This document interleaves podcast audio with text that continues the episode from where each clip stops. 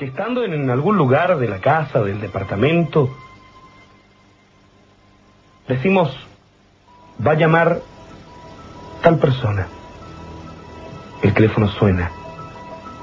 Damos algunos pasos. Levantamos el auricular, contestamos. Y es esa persona.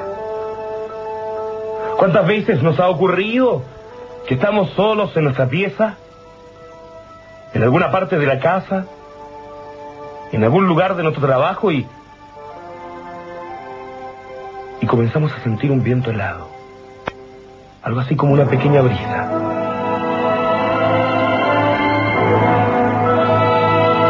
Un sentimiento como que alguien en forma sorpresiva llegará y pondrá su mano sobre nuestro hombro. O lo que es peor. ¿No le ha pasado sentir que detrás de esa ventana, por ese pasillo, o en ese rincón, hay alguien, hay alguien que les está observando? Es una presencia que sentimos. Miramos la cabeza rápidamente y aunque no lo creamos, alguien hay ahí.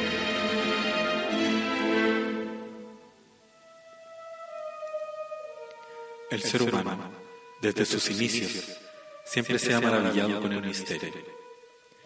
Y esto lo refleja a través de su cultura. Están escuchando Tercer Acto, conversaciones de misterio, cine y cómic, con Francisco y Gabriel.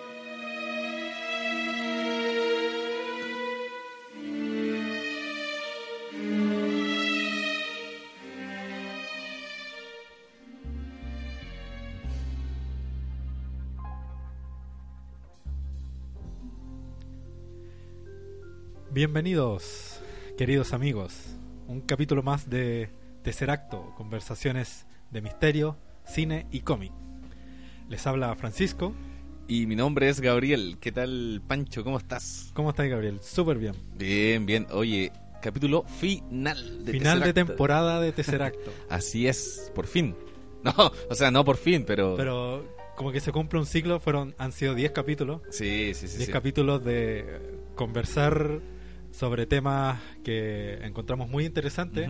Algunos temas como muy difíciles de abordar, pero que nos Sí. apasionan mucho. Así es. Oye, eh, las redes sociales de Tesseracto son...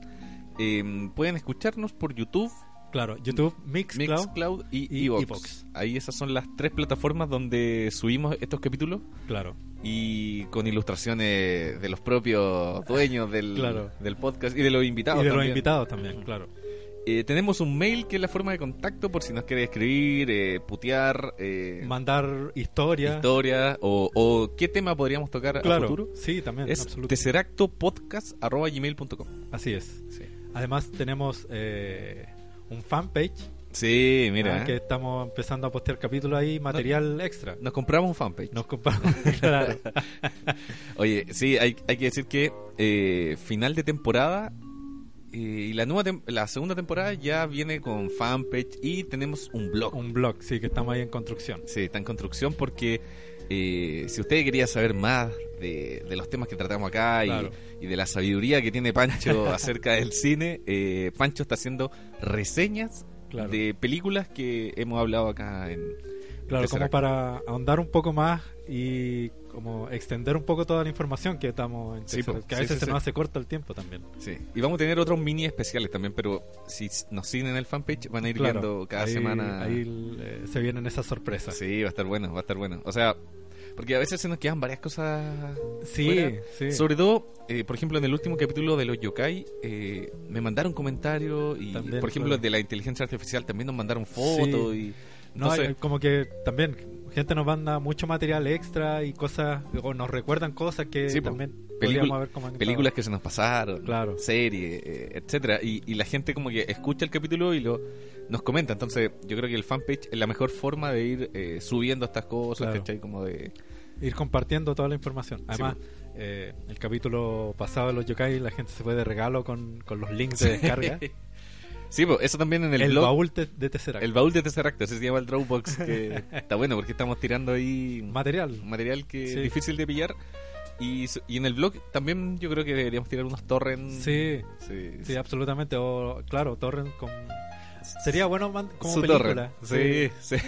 o sea, la idea de los mini especiales va para ese lado también. Claro. como para que usted busque esta película. O sea, le vamos a dejar la película ahí Claro. oculto, le vamos a tirar el link para que lo baje, para que. y, y la vamos a comentar, pues, así que. Claro, y para, claro, para como com- no solamente comentar y compartir el conocimiento, sino que también como compartir el material. Sí, pues, que sí. por lo general es como material de difícil, como difícil de encontrar. Sí, porque Pancho se tiene unos, unos blogs, unos links súper buenos. Yo, de hecho, siguiendo esos links, me puse a ver películas de nuevo. Fue Buena. Bueno, así que Pero- para la gente está.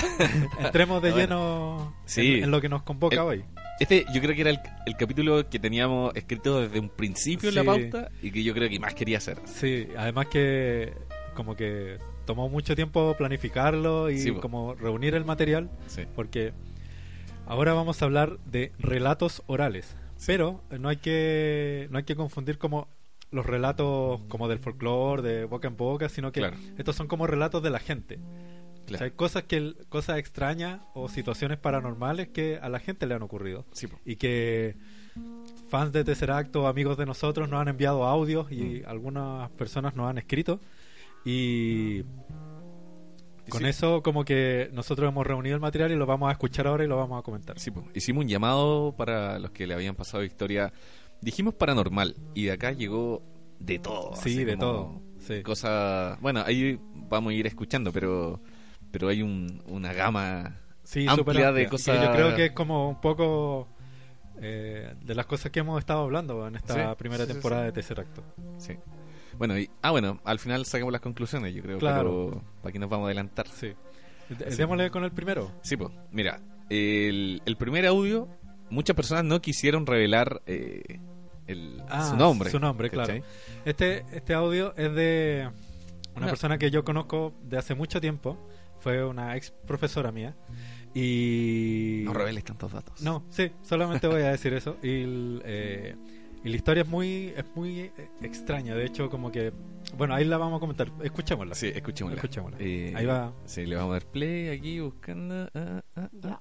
Eh, bueno, yo soy profesora universitaria, tengo 52 años, eh, tengo formación de posgrado y en general una educación en mi casa que eh, tendía siempre al racionalismo, eh, a la curiosidad, pero a evitar siempre buscar una, re- una respuesta no comprobable frente a un determinado hecho. Em, vivo en Ñuñoa eh, junto a mi hijo y mi madre eh, y vivimos primero en el octavo piso del edificio donde estamos ahora eh, y nunca se registró en ese momento nada que nos llamara la atención. Cuando nos cambiamos al, a otro piso de este edificio, em, mi hijo aún era pequeño, tenía tenía dos o tres años. Y al principio em, me llamaba la atención que mucho rato después de que él se quedara dormido a veces em, se activaban sus juguetes a pilas en su corredor de pasillo, su correpasillo o alguno de sus autos a control remoto. Eh, horas después de que se habían apagado eh, ya guardados y todo de, repente se encendían. Eh, y algunos tenían música, entonces era una cosa muy sorprendente trabajar a las 11 o 12 de la noche, noche y tener este ruido. Eh, unos años después, eh, cuando Camilo ya tenía 6 o 7 años, empezaron a ocurrir cosas curiosas. Eh, eh, la, más, la que más nos llamaba la atención era que si yo estaba en el baño sentía que él me llamaba y o al revés siempre llegábamos a un dormitorio o a la cocina o donde fuera a preguntar qué necesitas o por qué me llamaste y él o yo nos decíamos yo no te llamé no ocurría con mi mamá. Eh, a mi mamá nunca le pasó nada que le llamara la atención. Pero pero sí nos me pasaba que yo escuchaba que él me decía mamá o él escuchaba que yo le decía Camilo. Pasó muchas veces, pasó, no sé, 10, 12, 15 veces en, en un lapso de algunos meses. Al principio yo siempre lo achacaba que había alguna ventana abierta, eh, hay unos vecinos que no viven por nuestro lado del edificio, sino que en el lado opuesto, sus ventanas miran hacia otra parte, eh, que tienen un hijo un poco más chico que él que se llama igual, así que pensamos que yo trataba de buscar por ese lado la solución, eh, pero evidentemente que la reiteración me parecía curiosa. Em, y ocurre que desde que mi hijo nació, yo le doy a él un nombre que solo él conocía. No porque fuera secreto, sino que porque nunca, eh, por alguna especie de pudor, nunca lo llamo así. Es un nombre que, que no conoce ni mi madre, que vive con nosotros, eh, ni el papá del niño, ni ningún otro pariente, ni ningún otro amigo, ni no conoce nadie.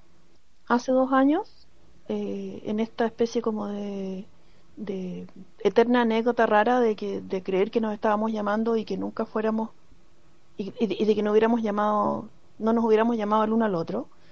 Eh, yo estaba en la cocina y mi hijo se apareció y me dice me llamaste y yo le dije no no te llamé y de pronto se me ocurrió preguntarle y qué te dije y entonces él me dijo me llamaste de tal manera eh, es decir, él escuchó que yo lo llamé con ese nombre que solo él y yo conocemos. Y entonces ahí decidí que, que algo extraño estaba ocurriendo y que había que empezar a, a pensar en soluciones que no fueran exactamente eh, positivistas. Empecé a consultar y llegué a una persona que me pareció bastante educada, em, que tenía alguna experiencia en esto, entonces ella visitó nuestro departamento, nos pidió una serie de acciones como eliminar cosas viejas, eh, eliminar cosas que estuvieran rotas, eh, hacer una limpieza muy a fondo con vinagre blanco eh, y deshacernos de muebles que fueran útiles pero que tuvieran alguna cosa que estuviera mala o mandarlos a arreglar. Ese, ese periodo tomó algunos meses. estos llamados mutuos, ¿no es cierto?, empezaron a decrecer. Sin embargo, yo seguía sintiendo que cuando estaba en el baño él a veces me llamaba, pero menos. Y finalmente esta persona nos visitó. Según ella, aquí había tres tipos de presencias, dos que eran muy inocentes eh, y una era una persona eh, bondadosa que se había quedado eh, atrapada, digamos, de alguna manera su energía había quedado, estaba acá y necesitaba que alguien la ayudara a viabilizarse. Pero también nos habló de otras presencias juguetonas, digamos, que, participaban de aquello. Realizó una serie de operaciones en el departamento, eh, donde nosotros ya habíamos hecho todo el, proceso, digamos, de, de, limpieza que nos había pedido, y eh, estos llamados se detuvieron. Em, eh, nosotros permanecimos cerca de de dos años, esto fue hace como dos años, sin mayor problema, no, volvió a ocurrir nada. Nunca más volvimos a escuchar que nos llamáramos ni nada. Eh, pero en el último mes eh, hemos tenido eh, nuevamente eventuales llamados falsos, digamos, y mm, pérdidas. no es un departamento grande y en general somos relativamente ordenados. Eh, no, no, hay, no hay posibilidad tampoco de desordenarse mucho. Entonces nos llama la atención que algunos objetos que son más o menos grandes de a par, botas o qué sé yo, eh, se desaparece una eh, o se desaparece un zapato. pero yo en realidad a esta altura del partido me lo tomo con humor porque no puedo decir que sea una que, que, haya una cosa que no nos permita vivir.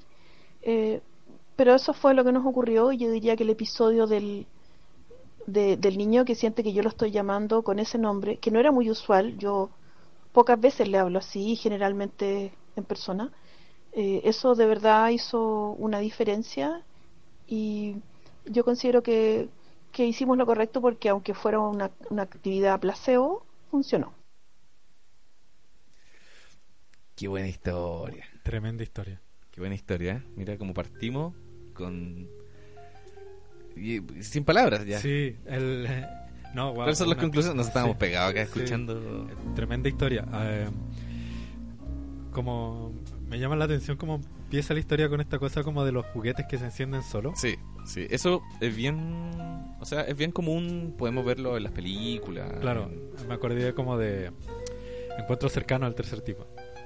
Ah, claro, sí. Que ahí hay la sí, escena cuando se acercan los extraterrestres como que los juguetes empiezan a, a prenderse. El- Yo, yo creo que el punto, el punto más importante el, el nombre, el nombre que ellos solamente sabían, el- que yo creo que era un nombre eh, muy personal, Claro. Fue el- muy fue íntimo. fue el gatillante como para decir, wow, esto ya como que va más allá de una anécdota o de algo Sí. como que llega y pasa, a pesar de que les pasaba muy frecuentemente, o sea, como más de 15 veces que le, le había Sí. pasado esto. Eh, es, es común, eso como hay que la gente que, que les pasan cosas extrañas, comúnmente después como que se acostumbran. Claro, sí. Y... Pasa a ser como una rutina. Sí. Y, y me acuerdo como de lo que dice mm, como el, el padre del espiritismo, Alan Kardec, ¿Ya? que él era un científico Ujú. y, y cada vez que, que- que se metía a investigar el tema de los espíritus y todo, o sea, se metió a investigar el tema de los espíritus y lo investigó tanto que en un momento dijo, ¿saben qué? Esto es tan común, es tan eh, cotidiano que ni siquiera es paranormal, sino que es normal, ¿cachai? Es como... eh, eh, es cotidiano, ¿cachai? Como que... Mm, Claro, como sí, Existe, existe un paralelo eh, ¿Cachai? si Eso algo como que ocurre de forma muy constante, como que ya pasa a ser algo extraordinario, sino que pasa a ser algo como Sí. rutinario. Sí, qué Pero que, que es raro que algo algo de esa naturaleza sea rutinario, Sí. que, que suceda tanto. Em, Mira, yo, yo eh, bueno, acá los que ya han escuchado otros capítulos saben que Pancho es muy escéptico en, en estos temas, pero yo tiendo a creer en todo. Entonces, lo que me llama la atención es que eh, en el plano de los espíritus, ujú. eh, pareciera que no existen secretos. Secretos en- del Claro. plano de los vivos. Es Sí. como... Lo, siento, estoy, estoy pensando mi- mis propias teorías, Pancho. Yo sé que tú... Mira, yo personalmente no creo como que eh, que sean espíritus de algo o de alguien. Es como Lo veo Bueno. muy muy po- poco probable. Eh, que como como la, la, la persona que después como que ¿Mm? Invitaron a su casa para que hiciera como esta especie de limpieza, que les decía que había como eh, eh, Como tres, tres- tres pres- presencias. Eh,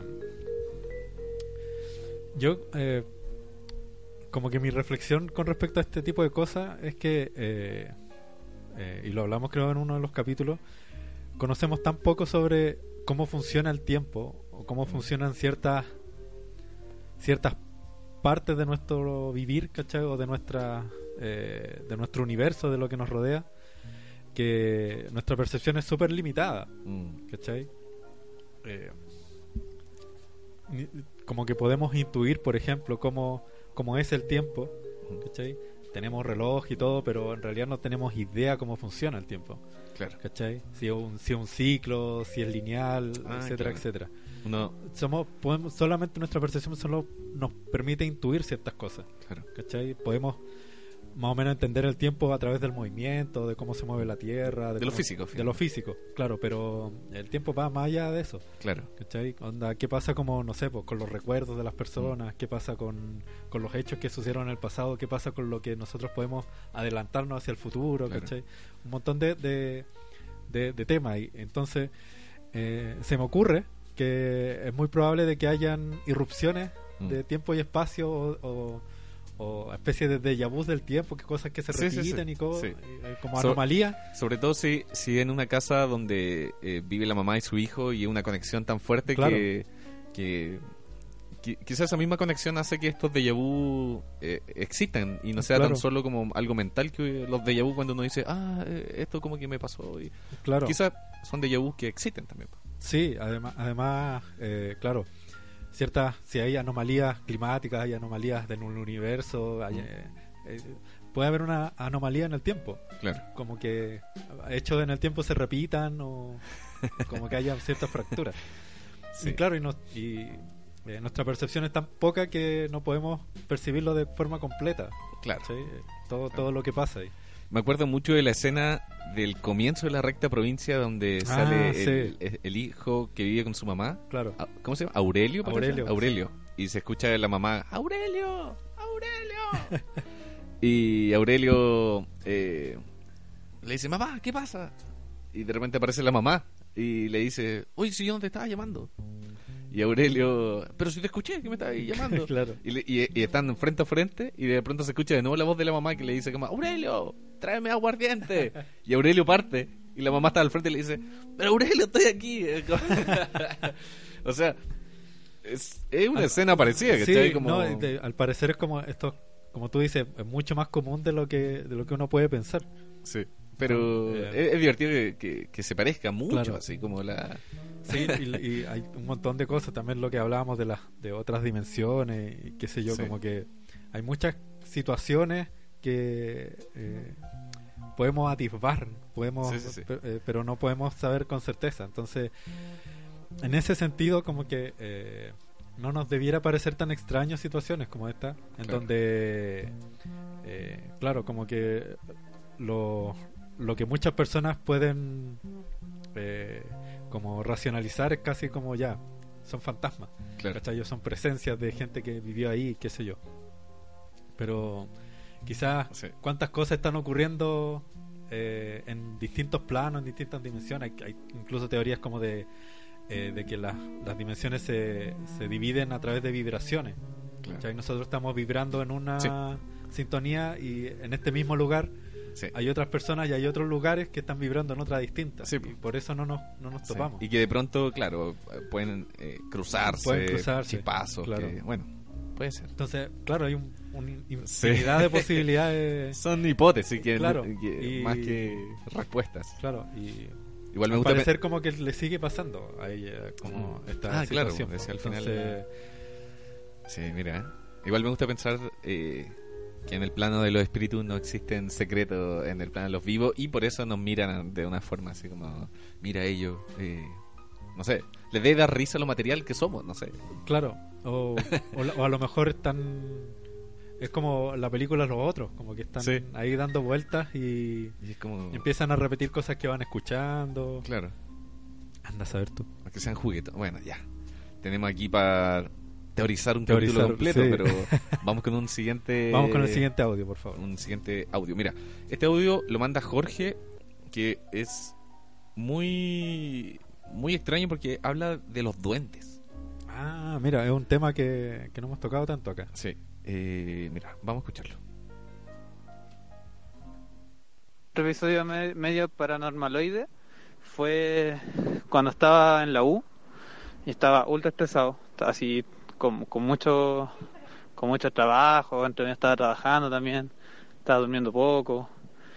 Y me acuerdo que tenía estaba en la casa de mi viejo y tenía mi, mi escritorio en mi pieza estaba al lado de la de la puerta de, de- de mi pieza.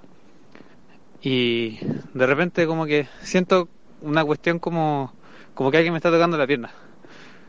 Como que yo pensé que era la, la Daisy pues la perrita con la que íbamos pero no pues de repente miro como para afuera por el portal de la puerta y el umbral de la puerta y estaba la Daisy engrifada así como cuando los perros se enojan miro para abajo y concho madre veo una sombra negra así como como como un humano chiquitito pero negro y borroso y borroso y eso como que weón, me paro, había estaba bueno, estaban mis viejos en la, estaban mis viejos en el comedor comiendo todo, tomando once. Mm, O sea, puta, me paro, asustado, grito, ¿cachai? ¡Ah! No sé, un duende, no sé qué weá es, como que grito nomás. Y veo que la weá empieza a correr por alrededor de la pieza, por las orillas de la pieza. Corre, corre, corre, corre, corre, corre y se da vuelta y se mete abajo de mi cama. Y en eso como que llega mi viejo, ¿qué, qué, te pasó? No sé qué, bla, bla, bla. Y dije, había un duende, se metió bajo la cama, la- se metió bajo la cama, dimos vuelta a la cama, toda la cuestión y no apareció nunca. La cosa es que mi viejo también había visto duendes hace tiempo. O sea, como que era una cuestión que, que para él como que era un poco más recurrente en la casa y que aparecía como, no sé si será como cuando uno está tenso, como que hay, un- como que por lo menos a mí me, me apareció cuando estaba, cuando estaba demasiado estresado. Pero fue también como un episodio bastante bastante bizarro Y bueno, y tengo a la, a la Daisy de testigo, que también lo vio, que se engrifó y que estaba ahí asustada y vi al weón, al, al mono como negro así. Y me tocó la pierna y eso. Qué buena. Qué buena, ¿eh? ¿Cómo quedaste ahí, Pancho? ¿Ah? Wow. Un duende. Pero eh, es muy bueno como lo cuenta también, porque eh, a mí el, el detalle que más me gusta es como corrió por alrededor de la habitación. Mira. ¿Qué es? Eh, ¿Una sombra? No, quiero faltarle el respeto a la gente que, No, que nos ya. manda los audios, pero un- puede ser un guarén, ¿cachai? No. Una rata. Pueden haber sido un millón de cosas los duendes- aparte de un duende. Los duendes existen, los duendes existen. La, hay gente que yo creo que te puede afirmar que duendes eh, son celosos, ayudan a la gente, eh, te esconden cosas, son juguetones. Hay gente que categoriza a los duendes, aunque eh, siempre, siempre he tenido la intriga de, de qué son. Mitad animales, mitad espíritus, mitad humanos, mi- no sé. Hay no sé, siempre he tenido la duda con los duendes y sobre todo si, si este relato lo- los cuenta tan eh, Es que, tan vívidos. claro, el... Básicamente, el- el- como que los duendes son seres mitológicos. Los seres mitológicos, como que por lo general, son mezclas de cosas que existen. ¿Cachai? Eh, anda a saber tú, que la persona que se le ocurrió. Hay unos que lo, lo- los nombran como que son de color negro, blanco. Claro, son como grises, categorías. Como hay duendes buenos y con duendes malos. sombrero, con Bueno, los, los islandeses, que son los Sí. clásicos verdes con el sombrerito que te claro. que, que- que tienen la olla al, al final del arcoíris y todo eso. Eh, sí, pues hay, hay gente que lo, es como mm, personas como más pequeñas nomás, no es como lo no, no, no, no es que sean como cuerpo de, de la gente que, que tiene ¿cómo se llama? como la enfermedad que son Eh, enanos, pero Claro. sino que son como personas reducidas, así como como Miguelito, Miguelito de mala referencia. Último capítulo, déjame, Ya, déjame tirar referencia. Ya, pero pero me, dejémosla ahí a la duda nomás. Pero es que claro, es como, no sé, po, todos estos como seres del bosque, las hadas, ¿cachai? Los elfos. El- el- los elfos es curioso porque eh, originalmente los elfos son duendes. ¿cachai? Mitológicamente hablando, pero como que desde, desde, desde la creación como del- de esta épica del Señor de los Anillos, como que los elfos pasaron a hacer otra cosa, Ah, claro. ¿cachai? Sí, Eh, No sé por qué Tolkien como que los denominó con el mismo nombre. sí. Son como, claro, son una especie de seres humanos que no inmortales. Claro. eh, son es muy extraño. Y, pero claro, originalmente se les denominaba elfo a los duendes también. Claro. Y está más asociado como eh, a los duendes como a seres como protectores de los bosques. Claro. ¿cachai? Como que esa es más la asociación que se tiene. Eh, esta experiencia, como digo, yo... eh, eh, lo, lo primero que... Lo último que pensaría si me pasa algo así es que es un duende, créeme. Yo diría una rata o un guarén, así como... No, ¿qué pero si él lo vio, pues. O sea, pero lo que él vio fue una cosa negra. igual igual Disculpa que sea tan escéptico. igual habla del, del de que está en un momento de estrés y todo eso. Siempre también estados como alterados de conciencia estaba- al final. sí, po, Como- sí. Eh, ya, para finalizar, dos recomendaciones. Hay un libro de Hernán Rivera Letelier que es muy bueno. ¿Ya? Porque todos sus libros hablan de la pampa, de Sí. la salitrera. Y hay un libro que habla de los duendes, que es un Ah, mira, no libro tenía muy idea. bueno, realismo mágico. Porque a él como que le han pasado cosas, una mezcla. Y yo lo leí, muy bueno, muy bueno. Y una vez, una vez lo vi. ¿Cómo se llama el libro? Oh, no, me- no me acuerdo. Bueno, hay que dejarlo ahí después Sí. en, el, en el fanpage. Sí, pero si uno. Es el único libro que tiene realismo mágico. Ya. Y una vez lo vi y lo felicité. Ah, buena. Que es genial ese libro. Y vean el primer capítulo de David el Nomo, de la serie. Ah, oh, qué buena serie esa. Es muy buena y el primer capítulo habla. eh, es una crítica a la humanidad Sí, genial. sí, me acuerdo. Ni siquiera tiene ilustraciones, sino que son imágenes, Claro. videos, así Sí. como. Habla- Hablando de, de David el Nomo, eh, no sé si la, la gente que nos está escuchando se acuerda del último capítulo de David el Nomo. Ah, me acuerdo, solo el primero. El, el último capítulo es súper es súper heavy porque eh, como que él tenía como su esposa, ¿cachai? Vivían en el bosque y ellos como que cumplen ya como eh, cierta cantidad de años, así como, no sé, ciento y tantos años. Entonces tenían como que dejar el bosque. Tienen que como subir una montaña. Y cuando llegan a cierta parte de la montaña se transforman en árboles. Ah, y así ellos mueren. Mira, Así termina la serie. oh, qué buena. Gran spoiler. Va- Vamos con. Démosle con otro audio. Con un. Claro. Este lo manda Eric, que fue Ya. una persona que nos escuchaba Ah, y que nos buenísimo. dijo: Oye, yo tengo un. Tengo un relato que contarle. Eh, acá va. ¿Qué tal?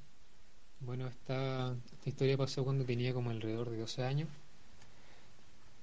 Empezando un poco más o menos como por el contexto de dónde, dónde pasó esta weá. En mi pieza, en ese tiempo, la pieza en que dormía antes, eh, daba hacia la calle, entonces la luz... Sí, siempre llegaba como una cierta cantidad de luz, nunca estaba realmente oscura la pieza. Además de eso, la cama, ¿cachai? Eh, donde dormía, apuntaba hacia la pared en la que estaba, estaba la puerta. Esto igual es como relativamente importante. Eh, entonces, y en general, no recuerdo exactamente si es que estaba pasando por algún momento malo, como familiar. No lo recuerdo exactamente, pienso que no. Y bueno, en la noche tampoco recuerdo exactamente la hora. Tiene que haber sido bien, bien, bien tarde porque no se escuchaba nada, creo, aparte. Y en ese tiempo dormía boca abajo. Cuando desperté, desperté como sin, sin sueño. Y, o sea, más que, más que sin sueño, no como en- con esa desorientación con la que uno despierta de repente como a medianoche. Y siento como una especie de necesidad, como de la... Como no sé si de necesidad o ganas, no sé, de mirar hacia atrás. Vaya a saber uno por qué en realidad, ¿cachai? Eh, bueno, me, levanto un poco, me doy vuelta y en el umbral de la puerta veo una, mm, no sé, un, un ente, ¿cachai? Algo negro, muy negro oscuro, ¿cachai? Como con bordes difusos, eh, como metro ochenta será quizá, no sé, como del segundo, segundo y medio que lo vi, eh, forma como balada, quizá, ¿cachai? Pero lo, lo que más, como que el recuerdo más vivo que tengo son como, como ojos, ojos brillantes, no redondos, ¿cachai? Como, como achatados, como triangulares casi, no sé, pero muy, muy brillantes, rojos. Eh, bueno, y esa cosa estaba ahí, ¿cachai? Y quedé helado, quedé helado, no, no tenía nada, como que quizá intenté gritar, no sé, no pude. Y, y al final me di vuelta, me tapé completamente con un búnker de sábanas, ¿cachai? Y de ahí intenté dormir nomás lo que más pude. Hasta que... Puta, y ahí quedó. Al final... Eso. Wow. Buena, Buena historia. Buena historia. Me, De me- hecho- me recuerda lo de Jim. Sí, sí, verdad, que contó verdad. él también de esta Sí. figura negra. Él, él mandó un dibujo incluso. Ah, Mandó un dibujo del plano de la habitación y, y de lo y, y el, un bosquejo más o menos de lo que vio. Así, Ah, como- bueno. Los ojos rojos eran lo más lo que más recordaba. así como- bueno, el... No recuerdo si lo, lo- esto lo hablamos al aire, pero eh, como que siento que a veces cierta experiencia, como que nuestro cerebro tiene una especie de... como de... herramienta. sistem- sistema de seguridad. sistema, claro. ¿Cachai? Como que te, te evita ciertas experiencias traumáticas. Entonces, eh, no sé, pues cuando uno va a sufrir un, golpe muy fuerte, como que tu cerebro se apaga, o cuando eh, te viene un ataque, o, o como que tu cerebro lo empieza a procesar de otra forma, cosa de que no sea tan traumática la experiencia. claro. Eh, por ejemplo, lo que- la historia que nos contaba Jim, ¿cachai? Como que a mí se me, se me imaginaba que a Jim como que le estaba dando una especie de parálisis o ataque de algo, Claro. ¿cachai? Que no podía mover las piernas, que pero él veía esta presencia como que se le metía por dentro.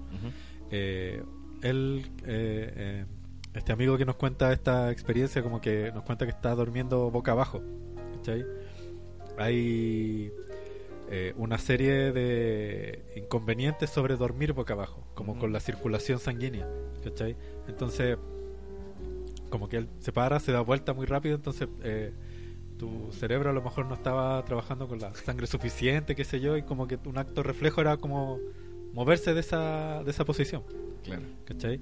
Ahora, el- es muy divertido lo del búnker de sábanas. El búnker de sábana, ese detalle es muy bueno. Cuando uno cu- es chico y le tiene miedo como a la El oscuridad. búnker de sábanas. Y uno se tapa creyendo que las sábanas y el cubrecama son una fortaleza impenetrable para los Claro. monstruos. ¿Y por qué, y por qué la mente eh, recuerda detalles? Por ejemplo, el desperté sin sueño y me pasó esto. Es como. Yo. Son sensaciones, son sensaciones que a uno le van quedando cuando... cuando- Sí, pero eh, eh, es raro igual. Es como pareciera que todos estos recuerdos, si son atribu- atribuibles a la mente, de alguna forma pasan fuera de tu mente. Así es- ¿Quién, ¿Quién dice que no pueden ser eh, es que algún ente que te visita? todo lo que todo lo que pasa afuera es producto de nuestra mente, pues, Gabriel. Porque Ah. nuestra percepción es lo que percibe todo. ¿Algún chispazo de esos de los que hablábamos anteriormente? Ah, Eh, bueno, sí. si no- Eh, también en, ese campo como que todo es posible al final. Si, si los espíritus, en el plano de los espíritus, estamos nosotros y los seres humanos, hay bueno y malo, ¿por qué no hay espíritus malos que se dedican a entrar por el umbral de las, de las habitaciones El- y te miran con esos ojos En brillantes? esa lógica, sí, pues, obviamente, si, si los espíritus son ex seres humanos, ¿cachai? Claro, hay buenos y malos. No, yo- Como que hay una extensión de, de esa moralidad. Gente, gente que no ha reencarnado y sigue dando vueltas en la tierra, finalmente se transforman quizá en entes que aparecen en el umbral de la puerta. Yo estoy del otro lado, Pancho, te lo tiro. Yo creo que este ha sido el capítulo más, Sí, sí, sí. más Mulder y Scully de, de tercer acto. Sí, mira, para que las cosas se calmen, yo creo que vamos por una canción. Sí, vamos por una canción. Voy a, voy a poner eh, dos temitas seguidos porque son súper cortos. Ah, ya. ya, Eh, ya. Para último capítulo me voy a dar un gusto. Ah, ya, mira. Porque es una banda que hace tiempo que, bueno, que a mí me encanta y que, que me encanta también poder como compartirla y ponerla ahora en el programa. Estos son los Misfits Ah, y dos, dos grandes temas de ellos. eh, Return to Fly y Teenage from Mars. Así que ahí va.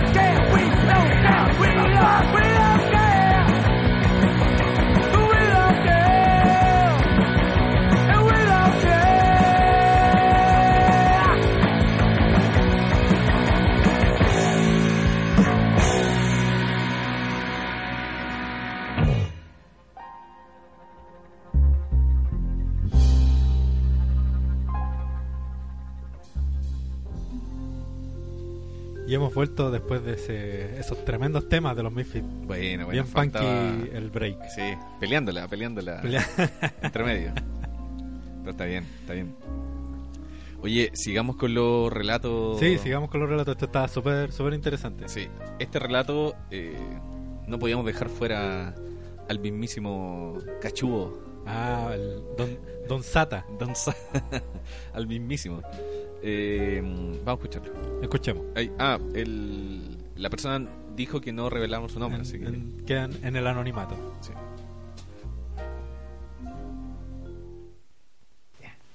Ya, estaba durmiendo, o sea, no durmiendo, sino que estaba, me había ido recién a acostar, eh, cuando de repente así apago la luz y veo en mi puerta un hombre como que medía más de dos metros, grande, que estaba con una capa negra y, y yo me tapé la cara de miedo.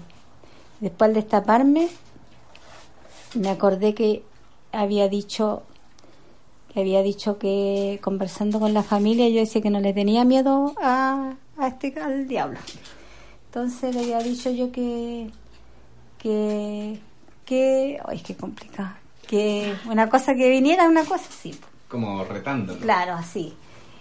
Y después se presentó y estaba durmiendo. Y después me desperté, me levanté, fui al baño, me devolví, me iba a acostar de nuevo. Cuando apago la luz y veo a ese hombre, más de dos metros de altura, a los pies de mi cama y me dijo con una voz así como como en off, así como que no le entendía mucho, que me dijo, ya, pues me dijo, aquí vengo. Me, me llamaste y aquí vengo. Entonces yo di, un grito, pero di un grito, no sé si para adentro, y era como que me puso las manos en, en las piernas y yo no me podía mover, no podía moverme ni hablar. Y, y después, como así tanto mi desesperación, grité, grité mucho así. Y, aparecieron todos en mi pieza, que, que me pasaba, que por qué lo- y ahí entra eh, mi suegra y llega y me dice, uy, ese olor, ¿qué ese olor? ¿Qué ese olor como azufre? Y ahí les conté yo lo que me había pasado y todos empezaron ahí a, eh, a echarle cosas en la pieza, así, y empezaron a orar y todo. Y para nunca más, nunca más volver a hacer una cosa así, porque en realidad esas cosas existen. Qué notable, qué notable la Mira, el mismísimo presentándote, en- diciéndote, ¿ah? ¿Ah? ¿Qué- ¿Me llamaste? Aquí estoy. Aquí estoy. ¿Ah? Eso es muy muy común en el mito en el capítulo de los mitos chilenos hablamos Sí, que el diablo era, muy era algo como muy común que sí. muy humano Sí. muy Como que si, si tú lo invocas, como que llega y se aparece. Si no es una cosa como tan. Eh, eso, como que es muy curioso. Ahora, como, como que lo estaba pensando mientras escuchábamos el relato, que como que Dios es como muy. ob- omni No, pero es muy evasivo. Como que Ah, es muy difícil como contactar a Dios. claro ¿Cachai? Como que incluso tiene intermediarios, ¿cachai? Como que no es llegar y, y- y como que Dios se te presente. claro, ¿cachai? claro. De hecho, es como que se te, es más común que se te presente la Virgen o un santo que se Claro, te presente el, el el- intermediario ¿cachai? Pero el diablo no, como que si tú lo llamas, el diablo viene nomás. pues. claro Es como, es como más del pueblo. es más, claro es más ¿Cachai? Como, es como más común. más buena onda no No sé, eh, lo dejo ahí. Lo dejo sí ahí. es verdad es verdad mira me, me acuerdo mucho eh, eh, November Ah, November, sí.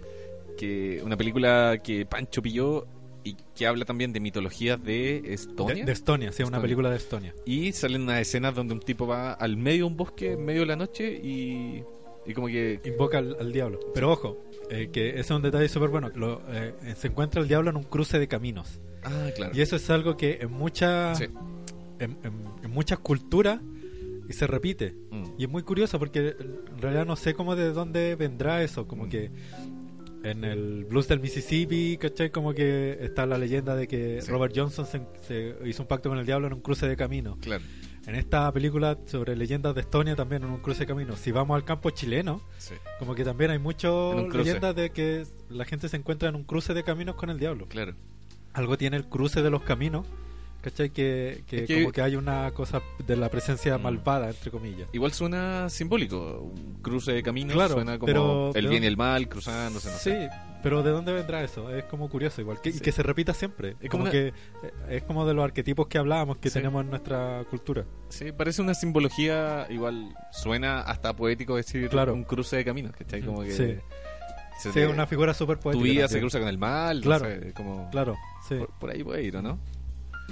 Eh, ¿Vamos con otro? vamos con otro. Sí. Mira, este es el. Jorge también lo manda, el, el del duende. ¿Ya? Dijo que le había pasado otra cosa extraña y, y aquí la cuenta. Atención. Vamos. Cuando tenía como 4 o 5 años, andaba de vacaciones con mis tíos y con mis primos. Nos fuimos a la casa de otra tía que tiene una casa gigante. eh, y tú para entrar a la casa, que está al medio de un. como de una quebrada, de, el terreno era gigante, esa era el agua. El terreno era gigante y al medio estaba la casa chiquitita. Tú para entrar a esa casa tenéis que, eh, o uno, o tener las llaves, o dos, llamar como para que te abra la puerta. La cuestión es que nosotros veníamos llegando de la playa, estábamos todos tomando once, mis tíos, mis primos y yo. Y en eso de repente se asoma, aparece una luz así de repente, de la nada gigante, eh, atravesando por el ventanal, que era como una luz entre blanca celeste. Y empiezan a aparecer como unas figuras media humanoides gigantes, eh, que nosotros asumíamos que eran personas. Y mi tío se levanta extrañado a ver quién era porque nadie tampoco había avisado que iba a llegar. En eso que se asoma a, a ver por la ventana, me acuerdo perfectamente que nada más que hizo mm, echar un pequeño vistazo, se da vuelta, blanco, y se sienta en la mesa. Y mi tía le pregunta, ya eh, Andrés, que es el nombre de mi tío, ya Andrés, ¿qué, qué onda? ¿Quién, quién, ¿Quién es? Cuéntame, ¿quién es?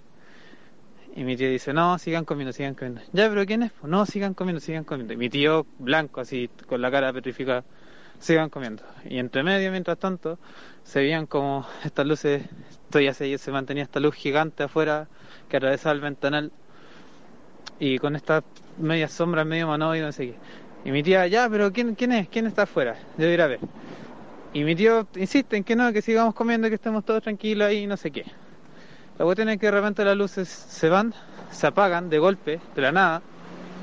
Y ahí mi tío se levanta nuevamente, como entre tiritando, eh, entre tiritando y, y como con tabón, como petrificado con la cara, así me acuerdo perfectamente esa weá. Y blanco. Y dice, ¿saben qué? Afuera hay una nave. Así, ese toque. Afuera habían extraterrestres. Y la cuestión es que yo pensé que era como, no sé, imaginación de pendejo y la weá y no sé qué. Pero hace poco me volví a juntar con mis primos y les, les pregunté el episodio, pues, ¿cachai? Si ellos también se acordaban del tema. Y efectivamente sí, pues ellos también se acordaban del tema, o sea, se acordaban de que estábamos en, en el Tavo, de que, de que también, de que todos vimos la luz atravesar el ventanal gigante. Eh, y bueno, y desde entonces mi tío raya la papá con ovni, de hecho ves que lo veo como que mira, mira, como que me muestra fotos de, de ovnis, ¿cachai? Como que, como que se va en esa bola. Eh, bueno, y eso. Creo que fue como una especie de contacto del tercer tipo eh, a los cinco años, visto a la distancia. Wow, qué tremenda experiencia. Sí. Oye, pobre tío. Sí, no, súper como curiosa la reacción, así como, no, está, está todo bien, está todo bien. Y, y atrás así como el ovni descuartizando vacas, como en, en esa película... Como marciano al ataque, así ¿Cómo, como cómo tirando se llama esa película de que está grabado como, como con una cámara en Ah, mano sí, como- y es una, una, Como la, la- una fiesta de acción de gracia sí, y están eh, como... como el ¿Cómo se llama? de Pero la cachai, un clásico. sí, es como, como- un- una parte como un- una reserva de Estados Unidos como de tape, no sé cuántito. Sí, pero eh, es como una familia que estaba y que de Sí. pronto se corta la luz y van a ver y de pronto van con una cámara y, y ven Sí, como pues, unos extraterrestres descuartizando unas vacas. Claro, así Y son como estos grises pequeñitos. Sí. ¿Cómo se llama ese tipo de cine que me nombraba ya hace un rato? Found footage. Que, que esta cámara en mano. cámara en mano o, o que hace relación como con el con el- la grabación encontrada. Ah, claro. este tipo de películas siempre como que empieza como de eh, que se encontró la grabación de tal Sí. episodio como la, el proyecto de la bruja Blair ¿cachai? Claro. Eh, pero el primer found footage como de la historia del cine fue Holocausto Caníbal Ah, muy bueno. Holocausto Caníbal como que eh, es como Película prohibida. película prohibida que como que los italianos pensaron que era, que era de verdad que era un documental Sí, de verdad sí, sí, sí. Entonces ahí empieza como esta historia del found La película en sí es terrible igual, así como salen Sí. matando unos animales. Sí, bueno, en eh, lo- lo- hay directores italianos que son muy eh, éticamente cuestionables, que hacían como Sí. cosas eh, súper cuáticas para la Sí. época. Ah, O sí. sea, que hoy en día no se podrían hacer. Claro. O que hoy en día no son necesarios hacer también, porque antes se ocupaban mucho los animales, ¿cachai? En Sí, producciones, como, como que habían accidentes y todo. Pero hoy en día, como con las tecnologías, con Sí. eh, hacía un caballo en, en Bueno, CGI, salvando los animales, claro. ¿cachai? Como ya no hay necesidad de ocupar animales. Eso Claro. igual es bueno. Claro, en Tornado no, no fue necesario hacer volar una vaca. En Sharknado. Claro. No, no, no del- tuvieron que lanzar tiburones. Tiburones. tornado. No, pero claro, esa película es terrible. Yo me acuerdo que. El- el- esto como em, eh, es muy parecido como a esta película Fuego en el cielo, Sí, Fire sí, in sí, the sí. Sky, como de las luces Sí. en el bosque y todo. Bueno, Ahora, eh, eh, no me, nunca me, como que en el relato me queda 100% claro de, de, de- como de la nave en sí. Como que el- lo que vio el, este personaje fue, fueron como luces y él como que asumió. claro. Como que por lo general los relatos son de gente como que va asumiendo cosas dependiendo de lo Sí. que ve en realidad. Pero yo, yo encuentro que es bueno cuando es como que te acordáis de algo y después lo conversáis como con tus primos, con tus tíos y te dicen, Ah. oye, sí pasó esto. Claro. Y, y como que todos tienen la misma versión Claro. y eso, que muchas personas tengan la misma versión de algo, yo encuentro que... ¿Cómo dudar de eso? ¿cachai? Como... Claro. Lo, lo que me llama la atención es el, el tío como casi en una actitud de, no, si esto como ya pasó, ¿cachai? Como tranquilo, no se preocupen, está todo bien. Y, y atrás así como... eh, Pero yo creo que el- el- destruyendo la Casa Blanca atrás, así como... Y el, hey chicos, todo está bien. No, pero, yo Pero- creo que, el- que fue como una actitud como eh, como paternal o protectora, Sí, así pues, como controlar. pa- para que no salieran a, a donde estaba la nave. Sí, pues. Estoy haciendo comillas en este momento. Sí. y se los llevara o que se les pasara algo, como que los prefirió como mantener en calma Sí, dentro de la casa. la, la templanza del Eso, momento. La templanza, esa es la palabra. Como de que está ahí... Porque lo que vio él debe ser muy diferente a lo que eh, Jorge recuerda, ¿cachai? Claro. Como... Sí. Él recuerda luces, sus primos que estaban más grandes recuerdan otras cosas, pero, Claro. pero lo que vio el abuelo, imagínate estar pálido y estar diciendo, chicos, todo está bien, tranquilo. y encuentro que hay una templanza increíble. Sí, el, y sobre todo como en un momento que es muy de de de ver algo que no que como que no es tu realidad, ¿cachai? Es una cuestión totalmente chocante. Sí, Yo creo que a todos nos pasaría si en algún momento vemos algo extraño que pasa, ¿no? Ujú. Desde un vaso que se mueve solo Claro. hasta una nave bajando de un bosque, ¿cachai? Sí. Como- Sí, son cosas que uno nunca va a estar preparado como para ver. sí. O la mente te va a crear eh, lo que decís tú. Sí, pues va a esto- bloquear ciertas cosas. Esta es como. Es como finalmente que te va armando como eh, figuras, ¿cachai? Como, Claro. Quizá hay cosas que tu mente nunca va a explicar Ujú. y, y tu mente lo que hace es como mostrarte figuritas. Me, acordé de algo. Eh, voy a hacer como un paréntesis. Sí. Una vez vi un, como un documental sobre Pie Grande. ¿Ya? ¿cachai? Y era como eh, un caso en Rusia, ¿cachai? Donde eh, unos montañistas, así como en 1920, así como muy en el pasado, unos montañistas como que jamás volvieron de una expedición, que eran como unos universitarios. Y cuando los encontraron, lo encontraron despedazados, ¿cachai? Como los cadáveres como, como eh, despedazados como por un animal salvaje. Encontraron la huella y todo, y como que muchos dicen que era la versión como de las montañas de Pie Grande, que es el Yeti. Claro. ¿cachai? Y como que en uno de los diarios de los de los como expedicionistas eh, relatan mucho de que antes de que sucediera como la matanza ¿Mm? ven como luces ¿cachai? y los historiadores como recopilando la información eh, justo en ese momento como eh, calzando las fechas eh, como batallones de militares estaban haciendo pruebas y lanzando misiles. ¿Cachai? Entonces como que entraron en histeria y todos salieron corriendo cuando vieron eso. Claro. ¿Cachai? Pensando que podría ser cualquier cualquier otra cosa. Ahora lo de la Ay, qué bueno. lo de la matanza como que ya está como puede haber sido un oso, qué sé yo. Sí. Pero eh, muchos muchos piensan de que eh, el Yeti es en realidad un, un ser prehistórico Ah. que dicen que todavía existe, en- como en las montañas o alejado. No me acuerdo ahora el nombre, pero es como una especie de simio gigante, Mm, como megalo, no sé cuantitos. Como un... Es un simio, ¿cachai? Como Sí, más sí. grande que un gorila, como que, que, eh, que es como el, el, el eslabón perdido entre el homínido y el ser humano, ¿cachai? Claro, claro. claro. y como que es gigante y, y vivió y se tiene como la data de, y registro de que existió realmente en la prehistoria pero se piensa de que eh, puede haber quedado Algún alguna- vestigio en una vestigio, montaña sí. que todavía... así que bueno Qué buena, buena, buena. Oye, eh, había un capítulo de Tesseracto, creo que el primero, donde alguien dejó un... sí nos dejaron un, un, Un relato- un relato pero escrito, escrito. en uno de los comentarios de el, eh, uno de los capítulos en YouTube. Eh, es de Patricia Marambio y voy a pasar a Sí. relatarlo para que, Dale. para que lo comentemos. Dice, mi mamá creció en Peñaflor, cuando todo era campo y bosques y todos se conocían porque trabajaban en bata. Cuando mi mamá era chica, vivía en una casa que tenía un patio trasero grande y lleno de árboles frutales y una sequía que corría al final del sitio. Como eran pobres, tenían baño de pozo y estaba al final de la casa por razones obvias. Mi mamá tenía dos hermanos, 12, y la mayor tenía una enfermedad neuronal que nunca nadie le diagnosticó. Ella le decía a mi mamá que atrás de la casa vivían duendes y la asustaba siempre. Un día mi mamá fue al baño antes de acostarse con una tía y cuando iban llegando al final del sitio se les apareció un duende. Mi mamá cuenta que era chico, como del porte de ellas, pero blanco entero. Cuando lo vieron, obvio que salieron corriendo y nadie les creyó. Ella dice, mis mejores recuerdos de infancia son de esos relatos de mi mamá de la cruz de fierro, el camino del diablo, la casa que se incendiaba sola, etc. Mi mamá dice que es cierto lo que ella vio, y en realidad no tengo por qué no creerle.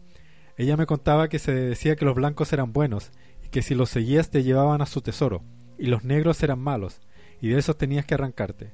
Mi mamá siempre remataba su historia diciendo que es obvio que ahora no se aparezcan, porque o se los violan o los asaltan. Y yo creo que tiene toda la razón. Además que si aparece uno ahora, lo hacen mierda. Eh, tiene toda la razón. Concuerdo con ella absolutamente. Oye, y justo yo había dicho que los categorizan, Sí. ¿cachai? Y como Sí, que el comentario lo- de ella... lo- claro, como que se enlaza un poco con lo que hemos hablado de los entierros, ¿Mm? ¿cachai? Como estos tesoros, cosas como valiosas que enterraba la gente antes en el campo. Y claro, pues los duendes blancos como que te llevaban a, Sí. a esos, a esos tesoros. Oye, y, y tiene razón. Eh, ¿Qué pasa si... Ah, me acordé, hace poco salió un video en... No me acuerdo, en, en como... Cerca, África, no sé. ¿Ya? que habían eh, como que habían atrapado un duende, ¿cachai? Y era un video que estaba grabado así como con cámara en mano ¿Ya? y habían unos tipos que tenían un balde y lo tenían debajo de un balde y todos estaban y era un video muy extraño, así como una conmoción ¡ah! y ellos decían atrapamos un duende. Entonces eh, no, no- en ningún momento se ve ni nada, pero está el video, es extraño. lo pinché, no sé, pues, eh, lo pinché para ver y era muy extraño. Pero claro, ¿qué pasa si aparece un duende realmente y, y lo podía atrapar y obviamente lo no sé si alguien lo violaría, pero quizá lo ocuparía Pero para es, claro, es como, lo- el- es como lo que se plantea en muchas películas cuando cuando como que interviene la ciencia versus como la mitología. Sí. ¿cachai? Como que la ciencia quiere como estudiarlo, atraparlo, Claro. diseccionarlo. Entonces, y claro, y, la, y eh, él es el, como la temática de siempre de que la gente le teme mucho a lo que desconoce. Sí. Entonces también la gente se asusta, los golpea o quiere matarlo. claro. El, como el- lo que le llamo yo el síndrome de Frankenstein. Donde eh, los persiguen los campesinos con los palos Sí. y el fuego. Con los rastrillos. Claro, con los rastrillos la antorcha. Qué buena. Oye, vamos. Oye, muchas gracias por el comentario. Sí, Eh, eh, te digo al tiro el, el nombre. sí, porque. Patricia Marambia Soto, que siempre nos escucha en YouTube y deja comentarios. Así sí, que muchas así gracias que a ella. Un saludo y muchas gracias. Vamos con un audio que mandó Sofía, Sí, que que bueno, lo, escuchó y lo quiso compartir. Así que vamos con eso. Escuchemos. El jueves 28 del mes pasado eh, tuve una pesadilla. Y no tengo tantas pesadillas, pero sí sueño caleta. La weá es que, eh, puta, era una weá muy típica. Como que creo que ustedes hablaron de esto en el podcast. Eh, me acosté, ¿cachai? Me, me costó un poco quedarme dormida, al final me dormí y soñé que estaba en, en una casa en Valparaíso y que tenía que ir a ver a la Toto. Y la llamaba por teléfono y ella me decía que no estaba... No, me decía Sofi, quédate ahí porque em, eh, tenéis que ir a otro cerro y es lejos, como que no es peligroso, quédate ahí. Y le dije, ya, ya me voy a quedar. Y la weá es que estaba yo ahí sola, un espacio no muy grande, onda como un living donde no había nada y una pieza donde solo había una cama que prácticamente ocupaba todo el espacio de la pieza. Y mm, lo que pasaba era que me acostaba, pues, pero como que yo veía la cama y decía, bueno, este lugar es muy raro, como, no sé, me da, me daba como un poco de miedo.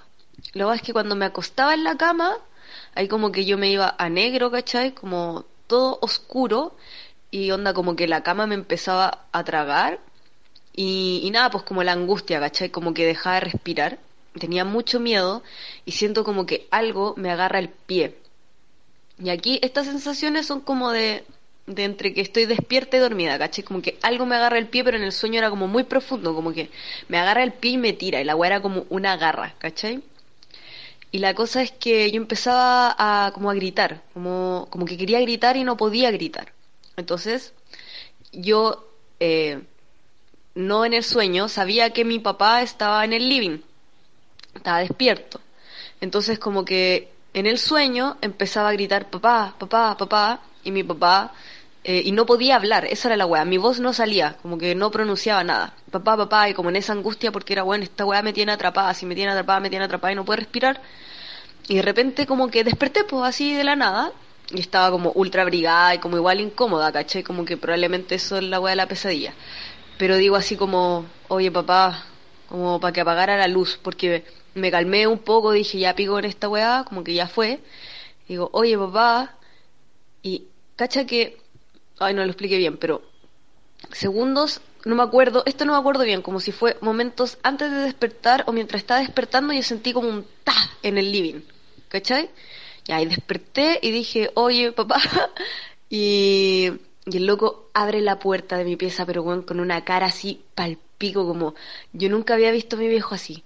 El loco me dice, me acaban de penar, me acaban de penar, es la primera vez que me pasa esta weá en esta casa, así, me acaban de penar. Yo así como despertando de una pesadilla, pero intentando calmarme porque estaba consciente que era una pesadilla, le digo, ya, a ver, ¿qué, qué pasó? No, pero es que me acaban de penar, me acaban de penar, te lo juro. Dije, ya, pero ¿qué te pasó? Tranquilízate. Me dice, estaba en el computador y al lado hay una hay un mueble con una tele y vi cómo la tele se movió y de repente ¡ta! como que la tele, ¿cachai? Eh, hizo ese ruido, como que crujió. Y la weá es que yo le dije, puta, yo acabo de tener una pesadilla así para la cagada. Y luego así como, no, la weá, como mi papá es muy cuático, entonces como, no, no sé, como que nos están haciendo algo malo, la weá, mañana voy a tener que hacer algo al respecto. Y, como que compré unas estufas, onda, no sé, en el Falabella, una weá así. Y empezó a decir, no, en bola son las estufas, una teoría muy extraña. Y después como que me dijo, como que me, me dio miedo, pues, ¿cachai? Como que me dijo, oye, duerme con la luz prendida. Y me costó quedarme dormida, pero al final me dormí y no pasó ninguna weá. Pero eh, después, pensando, en la mañana nos pusimos a conversar y le dije, oye papá, ¿no habré sido yo? Como yo te estaba llamando en el sueño. Como, bola fui yo la que hizo esa weá de alguna manera. Y como que el loco igual le hizo sentido. Y lo comenté con la chiquilla acá en el taller que tenemos y como que sí, igual podía ser como, como que me desdoblé. Pero eso, pues igual quedamos como medio acuáticos. Y antes de acostarme, como yo estaba así media tontada, como después de la pesadilla, me puse caleta a pensar como que yo me había traído algo. Y estuve como haciendo memoria de las weas que había hecho en el día. Y pensaba, yo me traje algo, me traje algo. No, no llegué a ninguna conclusión. Pero eso, no sé si eh, eso, po. tengo otras historias, te las puedo contar, que son quizá más interesantes. Estaba buena esa historia, me gustó. Tú le pusiste la pesadilla Twin Peaks. Sí, es que me recordó mucho eh, como estas cosas como de desdoblamiento y cosas de los sueños que aparecen en la serie Claro, Twin Peaks. Sí. que, no sé, pues me recuerda una escena de que está Laura Palmer como yéndose a acostar y ella tiene como un, un cuadro y en el cuadro hay una muralla con una puerta. Ajá. Y de repente ella está durmiendo, se despierta, mira el cuadro y está ella misma en el cuadro en el umbral de la puerta. Qué Y bueno. después la escena se mueve hacia allá y tú el- a ella umbral de la puerta y empieza a entrar a otra a otra a otro lugar, ¿cachai? Eh, pero bueno, hay, hay como una es muy común esto de, de- de que la gente como que no puede moverse, no puede hablar mientras tiene pesadilla o Una está parálisis del sueño. Y esto, claro, se- eso mismo, se relaciona como con la parálisis del sueño, en donde el cerebro está muy activo, Claro. ¿cachai? Y por alguna razón el cerebro se despierta o está más consciente, pero el cuerpo, no. Claro. El cuerpo como que todavía no se entera de que está despierto el cerebro. Entonces hay una como disonancia ahí en donde, en donde como que las cosas no se ponen de acuerdo y, Sí. y como que uno se empieza a desesperar por eso mismo. Pero y ahí empiezan a aparecer todas estas imágenes como Claro, de la garra. la garra, las sombras oscuras, de que te toman los pies y no te puedes mover, Sí. ¿cachai? ¿Acaso será que la dimensión de la mente tiene acceso a una dimensión Bueno, el- eh, muchos de la plantean, mente y no muchos plantean que en, el, no en, de lo físico? en, el- en los sueños como que nosotros eh, eh, como que compartimos una especie de conciencia colectiva, en donde están los recuerdos y las memorias Claro. de, de todos los de todas las personas. Entonces es una especie de conexión neuronal. Sí, pues lo habíamos hablado, como decía Sofía, en Claro. los capítulos, como de los mismos miedos. Sí. Y A todos les da miedo una garra. Claro. Es como, Ahora agarra el pie sobre todo. Sí. como- Sí, pues es como un miedo común también cuando uno es chico. Sí. ¿cachai? Como esta cosa de. Que, yo- eh, que incluso yo creo que viene como de, de, de, de nuestro ser como prehistórico. Sí. Así como cuidándose de los depredadores que Claro, te, que te claro. agarran, ¿cachai? Es como casi un miedo primordial, Mm, ¿cachai? sí. Pretérito. Como que viene por defecto Claro, viene, de fábrica. viene en el hardware. claro.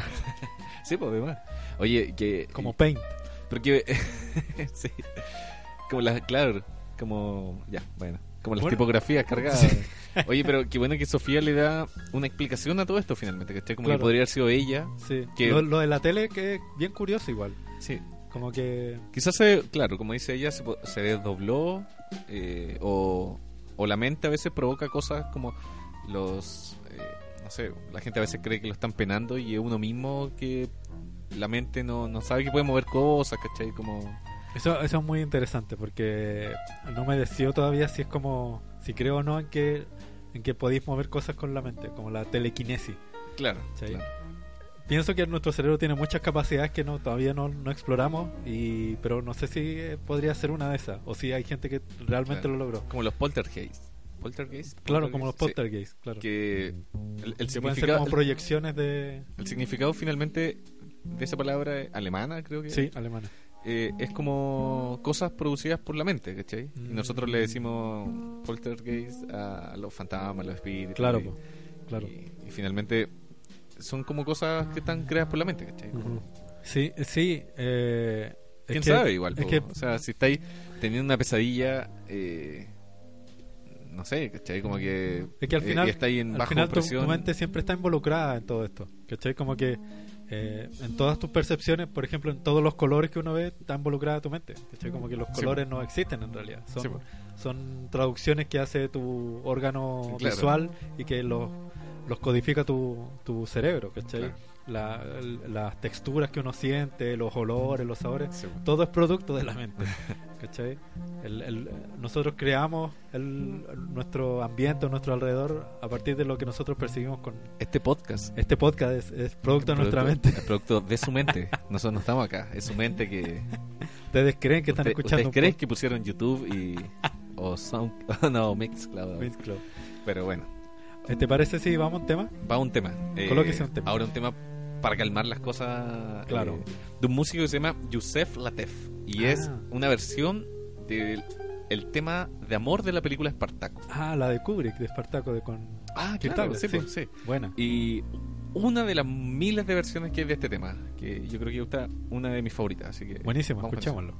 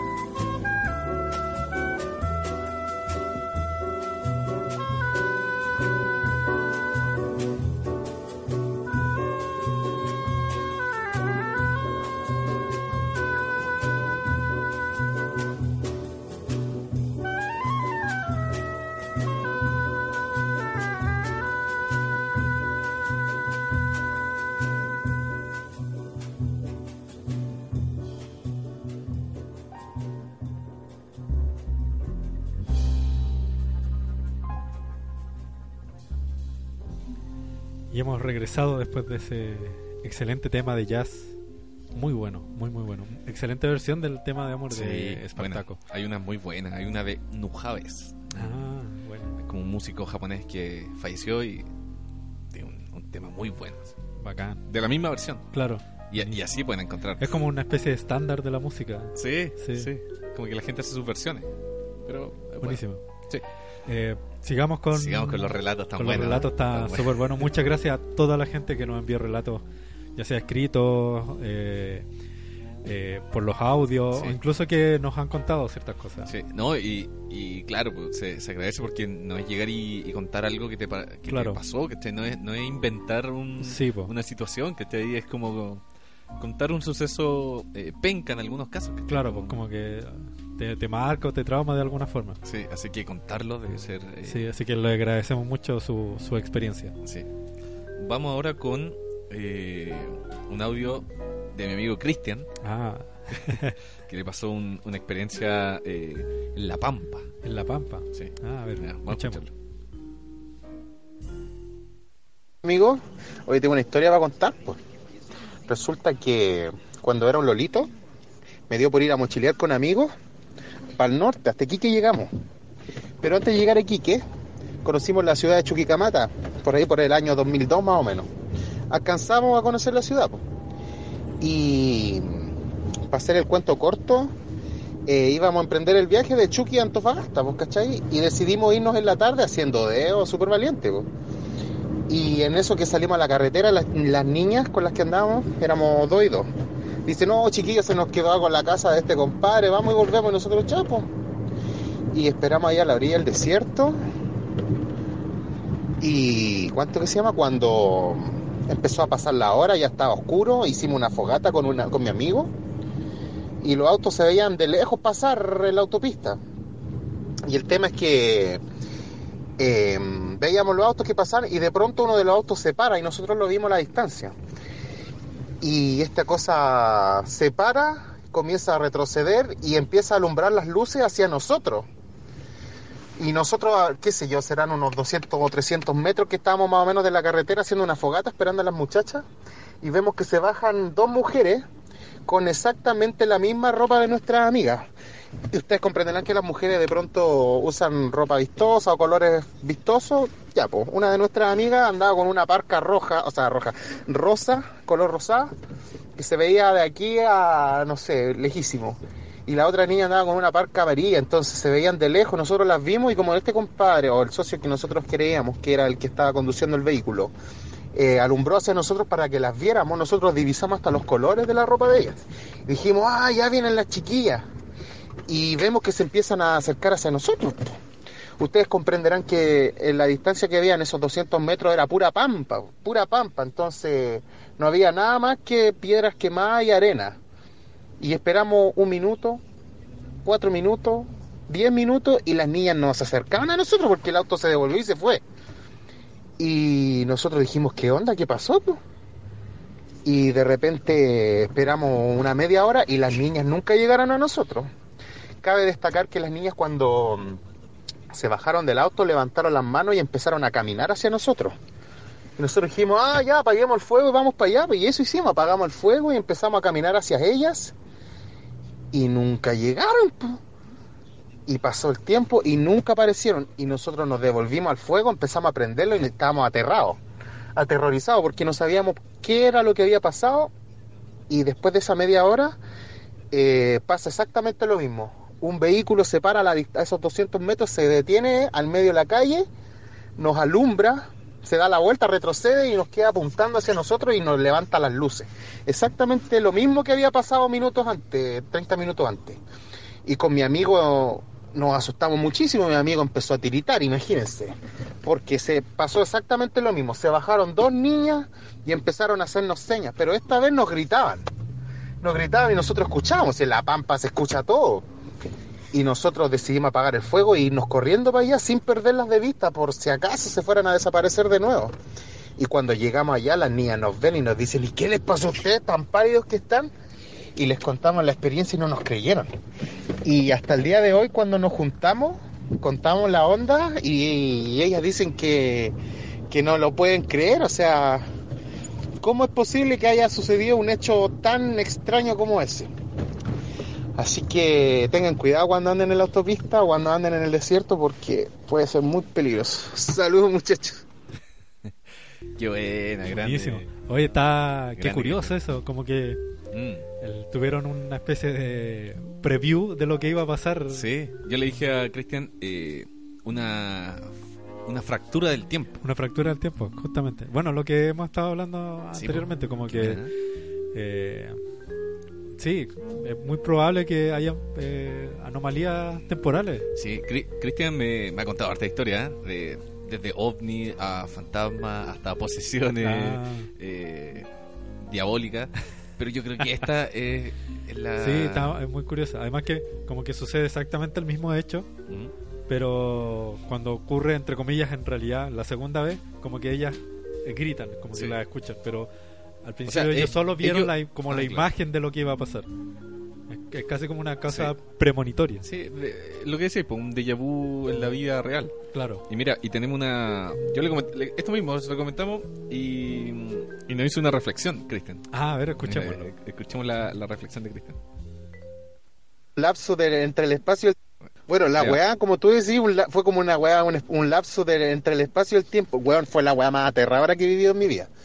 Porque imagínate un desierto pelado, tú estás parado y veis para adelante un desierto pelado. Y 200, 300 metros para adelante hay una carretera que es como el horizonte, ¿cachai? Horizontal y veis los autos pasar de izquierda a derecha, pues weón. Y en la tarde, noche, tú cachai que el viento conche su madre, el frío y toda esa mierda, la weá pero tétrico, pues y veíamos pasar uno que otro auto en la carretera. Y puta, cuando paró el auto y nosotros divisamos el auto y se parecía al de nuestro amigo, al tequila, era casi igual el auto, weón, pero no se veía muy bien, pues. Y no se retrocede y da la vuelta en U y obviamente que cuando queda apuntando hacia nosotros, el weón nos alumbra, nosotros lo vimos, pues weón, ¿cachai? Yo y mi amigo lo vimos esa weá.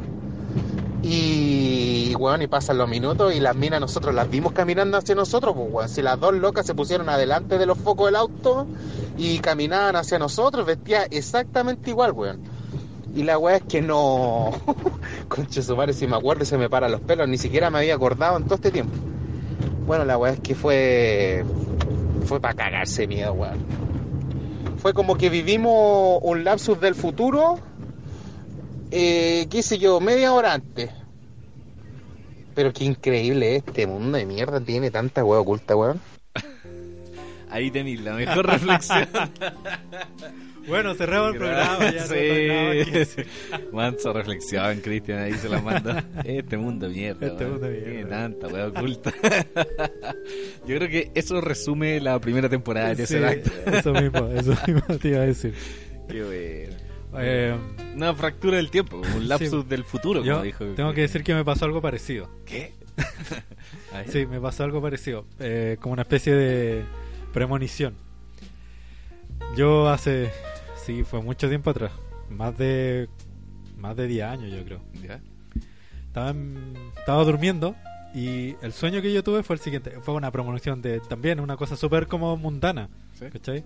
Estaba durmiendo y estaba y soñé que eh, estaba en la cocina de mi casa y me estaba haciendo un pan con mantequilla. y por la puerta del, abierta de la cocina veo pasar a mi papá con una radio, una radio mía que yo tenía. Y le digo a mi papá, ¿a dónde vas con esa radio? Y ahí despierto. Ya. Ese fue el sueño. Como que despierto, ya. Me levanto. Y, cacha, me levanto y voy a la cocina a prepararme el desayuno. Pero sin, así como. Sin- Claro, claro. Sin hacer relación con el sueño. Claro. Despierto, voy a la cocina, eh, voy a prepararme el desayuno, pongo la tetera, me empiezo a hacer un pan con mantequilla. y en el momento en que me estoy haciendo el pan con mantequilla, digo, "Ep, esto es lo mismo. Exacto, pero Gabriel, exactamente Lo mismo que yo había soñado, la misma imagen de El yo mismo con la cuchillo, cocina. la con- misma- Sí. El, y de repente digo, esto es lo mismo que yo soñé. Y me acordé, y ahora va a pasar mi papá con la radio, No. con la puerta de la cocina. Y miro para el lado y pasa mi papá No. con la radio. Mira. Y, y- y- y me acuerdo lo que dije, no lo dije en voz alta, pero me acordé lo que dije en el sueño. ¿Y qué hiciste? Dijiste, No, me quedé para adentro, sí. este mundo de mierda. Hiciste la misma reflexión. la misma reflexión, claro. Oh, mira, ya que estamos en esa, también voy a contar. A mí me ha pasado una pura cosa eh, extraña. Que fue ah, también hace mucho tiempo atrás. Eh, yo estaba en la casa de, de una ex que. Ajá. O sea, en la, en la casa de un tío de ella. Ya. Y en, en Valparaíso. Y pasa que en esa casa vivía el tío y la tía que había fallecido. Ya. Entonces a mí me dijeron, ya, tú esta noche tienes que ir a, a dormir a esa habitación. Y era la habitación donde... eh, que era de la tía que había muerto. Ya, perfecto. Y era una habitación donde no tenía puerta, sino que tenía una cortina. Ah, ya. Y...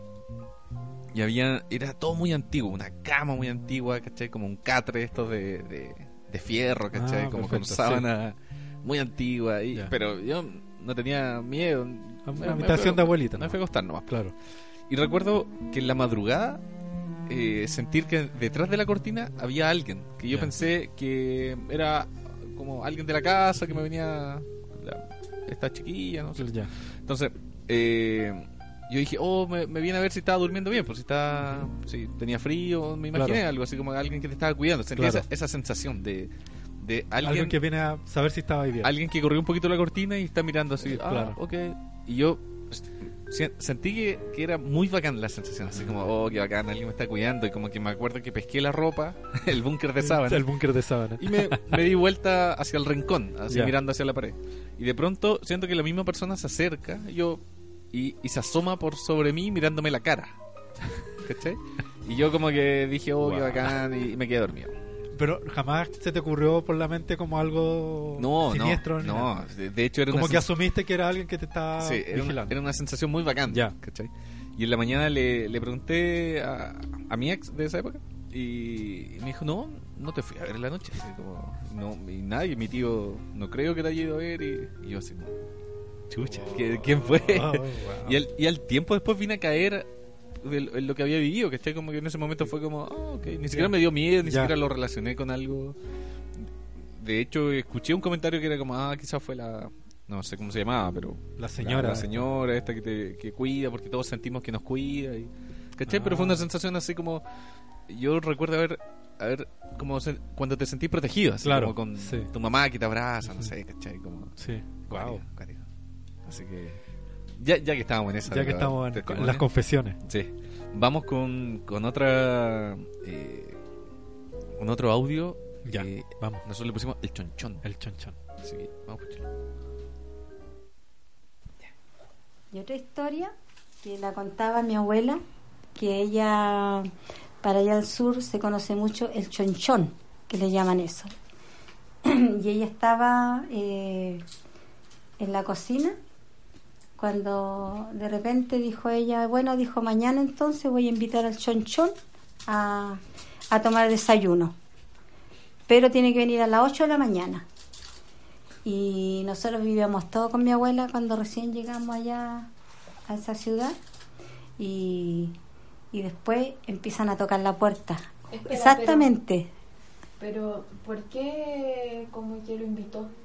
Porque ella decía, eh, no, no empezó. no? No, nosotros, ella nos empezó a contar a nosotros sobre el chonchón. ¿Mm? ¿Quién era el chonchón? Era un pájaro con una cabeza de niño. Era un pájaro con cabeza de niño. Entonces nosotros le empezábamos a preguntar a ella que qué es lo que era, qué es lo que era el chonchón y ella nos dijo. Y como que unos niños no creían esas cosas.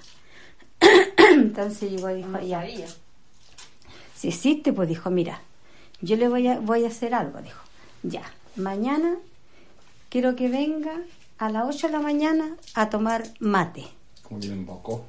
Claro. Entonces eh, llegó ella, ya nos fuimos a gustar y toda la cuestión, y al otro día a las 8 de la mañana tocaron la puerta. Empezaron a golpear la puerta. Y yo me levanto yo y voy a mirar, y era una abuelita como de 90 años, más o menos, viejita, chiquitita. Y dijo, busco, dijo, a la dueña de casa. Y ahí yo fui a despertar a mi abuela y le dije, eh, la busca una abuelita afuera. Y, eh, y, ya, pues dijo, señora Emilia, dijo. "Eh, Aquí vengo, pues dijo. No me invitó a tomar mate, así que aquí traigo el azúcar. Y mi abuela llegó, corrió a la cocina, hizo tres cruces con, con sal en el fuego. Y desapareció, pues. Me la dejó pasar al fin. No. Dijo, ya, pues le dijo, aquí tiene el azúcar, porque ella dijo que tenía que pasarle el azúcar. Entonces mi abuela tomó un poco de azúcar en una, ta- en una taza y se la pasó a la, a la abuelita. Y después yo salgo a mirar y la abuelita, por ninguna parte, pues todos salimos a mirar y en ninguna parte estaba la, la abuelita. Pues y ahí dijo ella, ven que existe el chonchón. Hay mucha gente que no cree en eso. Son historias de, de, de la gente de los campos, de la gente del sur que creen que esas cosas existen. Todas esas cosas existen, el mal de ojo, la gente que hace mal, son, son cosas que existen. ¿Sí? Yo doy. Wow. Cosas que existen. Cosas que existen. El. Bueno, el, El chonchón. El chonchón. No hablamos del chonchón en el capítulo como de los brujos, de los mitos chilenos. ¿Hablamos? No, no hablamos. Ah, no hablamos. no, Pero- como que hablamos del tuetué en realidad. Pero, Pero- el chonchón es, es como... Muy una- parecido. es muy parecido, sí. Sí. Y de, de pronto puede ser hasta lo mismo que le van Mm. cambiando el nombre. Claro, La eso verdad es que Pablo pensando. también hablamos Sí. de otros países también. Claro, el, bueno, que el- estaba esta cosa como con el dibujo de Mignola, que en realidad era una arpía, Sí. que era como lo mismo, la misma, el mismo concepto, pero en España. El mito, ese es el mito de Europa. Tesseracto. que Claro. Yo dije que era el tuetué y no era. Y mucha gente lo buscó y Claro. ahí está el- revelado el mito. el mito de Tesseracto. El- ahora, eh, sería muy divertido, mientras escuchaba el relato, pensaba, sería muy divertido que, que la, la abuela como que le hubiese jugado una broma, así como que Claro. había invitado a tomar desayuno a, a una abuelita amiga suya, así como Claro. que eh, le decía, hoy ven temprano que te voy a convidar un poco de azúcar para el mate. Claro. Y, y ella como que se hizo la vida y dijo, ah, voy a invocar al chonchona. Sí. Ustedes no creen. Ah, ¿ah? La- ahí van a ver. Pero eso es muy común, como que el invitar a tomar once. Sí, Eh, yo, yo me- he escuchado gusta- como historias del tutué de eso, como que Sí. lo invitáis a tomar desayuno y él viene y tenéis que como cumplir tu palabra, si no Claro. te va a pasar como algo malo. Me, me gustan esos detalles como el azúcar Sí. eh, o la cruz de la sal. La cruz de la en el sal, fuego, sí. Como- Es como lo, lo, lo que hablábamos de los contras, que son como para evitar que te hagan mal de ojo o Sí. que entren los brujos. Y es, es como que se lo saben, ¿cachai? Como que. Sí. Ah, Es el como- pero yo sé cómo echarlo. Es como eh, conocimiento adquirido, como que Sí. las abuelas o las mamás te van diciendo como ciertas cosas que tenéis que hacer. Estas cosas que se ponen en las puertas o todo, como que son costumbres que van de generación en generación como eh, en el campo. Sí, como esa cruz con el hilo El hilo rojo, claro. que es una ramita de no sé qué. Sí. Sí, se, el- se pone detrás de. Ni siquiera es eh, algo eh, estético para la casa. No. Sino que se cuelga detrás de la O puerta. el, el manojo de ajos también. Sí, o la. Esta, hay una placa que también es clásica de la Sí. Virgen que se pone detrás de la puerta. Claro. Porque me gustan porque no son estéticas, ¿cachai? No. Tú no lo ponías ahí. Son como estrategias, Sí. pequeños detalles estratégicos en las casas. Sí, es bacán porque me imagino a la señora poniéndolo eso ahí, pero Claro. ella no diciendo, ah, eh, quiero que se vea bonito porque. O quiero ver la Virgen siempre porque va a estar detrás de la puerta, ¿cachai? Claro, pero Es como una funcionalidad Sí. más que estético. Sí, Qué buena, ¿eh? buena. Eh. Estamos con el último audio. Con el último audio estamos llegando Ya. ya, al final de este Sí. capítulo. Ha estado bueno. Este, este audio, yo creo que es uno de los mejores. Es una cuestión muy. Muy que, extraña. que de hecho yo lo he mencionado, pero ahora vamos a escuchar como de boca de la. como de la persona cercana a, a esto. Sí, po. Vamos con el audio. Play. Bueno, eh, la historia que voy a relatar es una historia que eh, me la contó mi madre, me la ha contado solo un par de veces, ella no ha sido muy generosa en contar su historia, pero un par de veces ella me ha relatado este suceso que le ocurrió a ella cuando siendo niña. Eh, voy a contextualizar. Mi, mi mamá tiene 80 años. Ella fue profesora eh, y cuando niña ella vivió en el campo en el sur de Chile, en un lugar apartado de la civilización que se llama Las Quemas, que queda por la zona de Calbuco, Puerto Montt, hacia el Océano Pacífico. Si hoy día es un lugar más o menos apartado, imagínense a mediados del siglo XX cómo era. Era de verdad un lugar muy, muy rural donde las distancias eran un verdadero problema y el clima, la situación climática también, eh, por ser del sur, generaba cierta, ciertos inconvenientes eh, que de una u otra manera la gente del sur, del campo, siempre ha sabido sortear, pero eh, dificultades de, de aislamiento principalmente que, que tal vez favorecían que ocurran estos sucesos que como el que mi mamá me contó. Ella me, me relató que una vez siendo niña, eh, en el campo, en medio del campo, porque su casa estaba en medio de un campo y eh, uno en el campo no tiene vecinos cercanos, sino que el vecino siguiente está como a varios kilómetros, ¿no? O sea, está una casa y rodeada de campo, de vegetación, de, de naturaleza.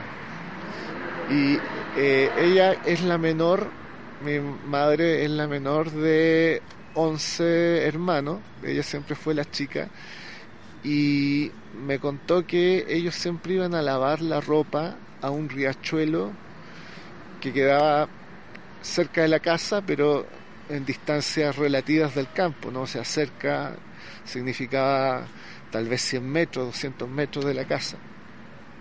Y que había un riachuelo en donde ellos lavaban la ropa, lavaban las sábanas, etcétera. Eh, y ahí mismo tenían el, el sistema de dos, dos palos y un alambre para colgar la ropa. Entonces ella me cuenta que en una de estas oportunidades, que lo hacían siempre, pero en una de estas ocasiones, eh, una hermana mayor, o dos hermanas mayores, no recuerdo bien, eh, la llevaron le- para ir a buscar la ropa que tenían colgada y entrarla a la casa. Eh, me cuenta que van y que cuando están en esta, en- esta labor de, recoger las sábanas, doblarlas para entrarlas a la casa, de repente el clima eh, cambia mucho y se pone muy nublado y las nubes empiezan a ponerse negras como cuando se aproxima una tormenta. Esto es bastante eh, regular en el sur, ¿ah? no, no, no es esa la rareza de la situación, porque en el sur el clima es muy cambiante, de repente hay sol y de un minuto para otro pasa una nube con un chubasco, luego se va la nube, vuelve a aparecer el sol, eso, eso es relativamente normal en el sur. Entonces ella me cuenta que el cielo se empieza a poner muy extraño, eh, mi mamá debe haber tenido unos 10 años aproximadamente. Me cuenta que el cielo se pone muy extraño, eh, las nubes se empiezan a poner negras y el cielo como que queda completamente eh, cubierto con esta nube negra, se vuelve oscuro. Eh, lo que, repito, no tiene nada de raro hasta ese momento. Lo raro fue que sus hermanas mayores se empiezan a poner nerviosas y le dicen a mi mamá, que era la niñita chica, le dicen, tápate los ojos o tápate los oídos y no mires al cielo porque ahí vienen los XXX. Mi mamá no se acuerda el nombre eh, y me lo contó así, por eso yo tampoco lo sé. Las hermanas mayores le mencionaron, ahí viene tal cosa, con nombre, pero ella no se acuerda cómo fue que lo, que lo llamaron. Y las hermanas mayores le, traspasaron el pánico que tenían ella, el susto, a mi mamá, que era la, la cabra chica, y mi mamá les hace caso, se tapa los ojos o mira hacia el suelo, no sé precisamente cómo, eh, creo que se tapa los oídos, las hermanas van y la abrazan y mi mamá solo escucha, porque obviamente se había tapado la vista, escucha un estruendoso galopar y relinchar de caballos en el aire,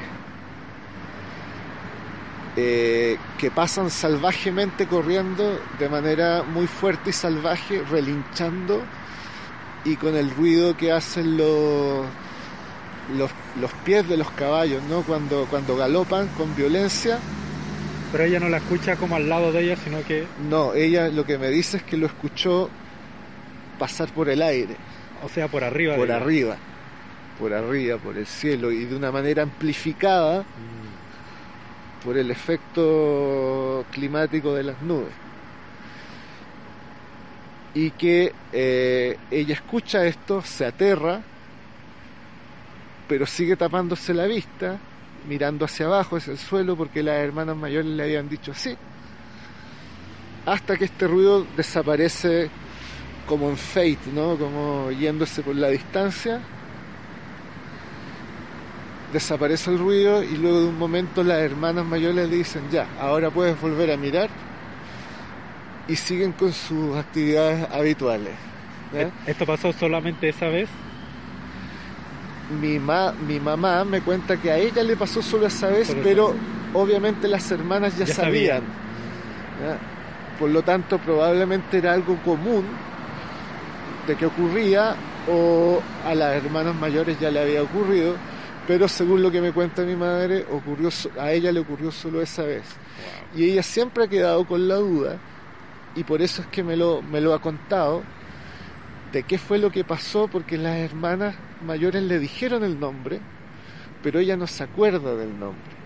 Las hermanas le dijeron, cúbrete, no mires porque ahí viene algo, algo con nombre. Y mi mamá no, no lo recuerda. Y por eso es que ella me lo ha contado. Y mi mamá sigue con la incógnita, ahora que tiene 80 años, hasta el día de hoy, de qué fue lo que pasó. Muchas gracias, Cristian. A ti. Tremenda historia, Oh, tremenda historia. qué buena. Yo alucino cada vez que me acuerdo de esa historia porque Sí, a mí se me además que eh, es muy eh, de la forma en que lo cuenta Cristian, le mando un saludo a, a Cristian. Es muy cinematográfica. Claro. Muy, como que yo puedo visualizar perfectamente todo lo que Sí. estaba pasando. Sí, sí, sí. Y eh, bueno, el- lo- yo lo comenté en el capítulo de los brujos, como por si Pablo tenía algún antecedente sobre algo que haya sucedido o parecido, pero al parecer no, debe, se imagina que debe ser algo como muy local también, a lo mejor era algo como de esa zona de Sí. Puerto Montt que Qué extraño, es ¿eh? muy extraño. Yo creo que yo entre, entre una mezcla entre el clima, eh, pero no se explica por qué ellas tenían tanto miedo y, Sí. Y, y ellas pareciera que sabían que era algo que venía y que iba a pasar. Claro. Porque es como, ya tápate los ojos porque es como este momento, que Claro. pasa y, y luego que pasó, eh, ya, ahora sigamos. Claro. ¿Cachai? Como Wow. que y, eh, el, el saber que era como costumbres para ellas también, ¿cachai? Como que algo cotidiano, ¿cachai? Como que viene... O claro, a lo mejor no cotidiano, pero algo que, que, que ellas sabían que sucedía. Claro. Sí, es muy, es muy Aparte la, la incógnita del nombre. Sí. Eh, El- bueno, eh, eh, me acuerdo que Pablo nos comentó en este en ese capítulo que pues, sería genial que fueran los brujos de la recta provincia cabalgando por el cielo. Claro, claro. Sí. Si alguno de, de la gente que nos está escuchando eh, sabe o tiene referencias de algo parecido, por favor, como Sí, coméntenos, porque sería muy genial poder como tener más información sobre este suceso. Puede dejar un comentario en las redes sociales. Claro. Tenemos un fanpage, lo recordamos. Fanpage, Fanpage, de- eh, Tercer Acto. Tercer Acto Podcast. que se, así Tercer lo- Acto Podcast. así lo Nos pueden dejar un comentario en el fanpage, nos pueden mandar un mail en terceractopodcast.gmail.com o nos pueden dejar un comentario en el en, en YouTube. Sí, qué bueno. Estaría bueno, te imaginas. Sí, estaría bueno que alguien sí, lo mejor relacione con lo algo. relacione con algo que le pasó a algún pariente o Es que como- le pasó a... Es casi hasta religiosa la historia. Así Sí, como, absolutamente. como lo- los caballos, Un ¿cachai? tronar de caballo Sí, en en el el cielo. cielo. porque, eh, Creo que en la Biblia hay una. Como los jinetes del apocalipsis. Sí, Qué una- terrible. Suena como hasta religioso. sí. Claro. No, pero qué buena, buena, Buena. historia. me- se me paran los pelos. Quiero, quiero comentar algo que, que me contó mi polola, Natalie. Eh, también le mando un saludo. Saludo ahí. Saludo a Natalie. Eh, que, que algo también que le pasó, algo raro que le pasó a ella cuando era chica. A ver. Ella, eh, primero le- lo que le pasó fue que eh, tenía como eh, compañeros de colegio que eran como muy amigos cercanos a ella. Y uno de ellos, eh, un día, uno de ellos un día eh, estaba como que mi polola sintió como la necesidad de ir a verlo, ¿cachai? Porque tenía como esa sensación de que no lo iba a volver a poder ver de nuevo. Entonces Claro. como que lo fue a ver y fue como a jugar con él. Y, y ella recuerda que cuando lo veía a él, lo veía como ensombrecido, como oscurecido, como si tuviera como un velo negro. Al día siguiente él tiene un accidente dice, y fallece. Y esto y le, y le pasa esto mismo de nuevo y tenía una compañera que tenía cáncer. ¿Cachai? Y como que su salud se había malogrado mucho y también como un día antes de que ella dejara como de asistir al colegio, Le pasó lo le pasó lo mismo, la veía ella como con esta con un velo. con un velo negro así como ennegrecido, Claro. como un- un opaco. Y claro, al día siguiente ya no fue y como que de ahí como que su enfermedad como que terminó también matándola y Oh. falleció también. Oh, qué terrible. Muy Son, claro. como el- también como cuando uno es niño como que tiene una percepción mucho más abierta a ciertas cosas. Sí, po, sí, está ahí más. También ligado al mundo material. Claro, claro. Y está más sensible a, a- al otro lado. Sí. Tenéis menos años en el mundo y tenéis más años en el. Además que tus sentidos como que están más frescos, tenéis menos como ataduras en el como Sí, po. sociales o culturales en el cerebro, Sí, ¿cachai? po. Como tu mente está como más abierta a recibir todas las, Sí, todos los estímulos del, Sí, del- no, del no- exterior. No, relacionáis tanto, o sea, lo que percibes no lo relacionas con experiencias ya pasadas. Claro. Porque no tenía experiencias ya pasadas. No, po. O las que tenías fueran en otra vida, no sé. Sigo la, creyendo gente, en la, la, reen- la gente que cree en las otras vidas. Sigo creyendo en la reencarnación de Don Pancho.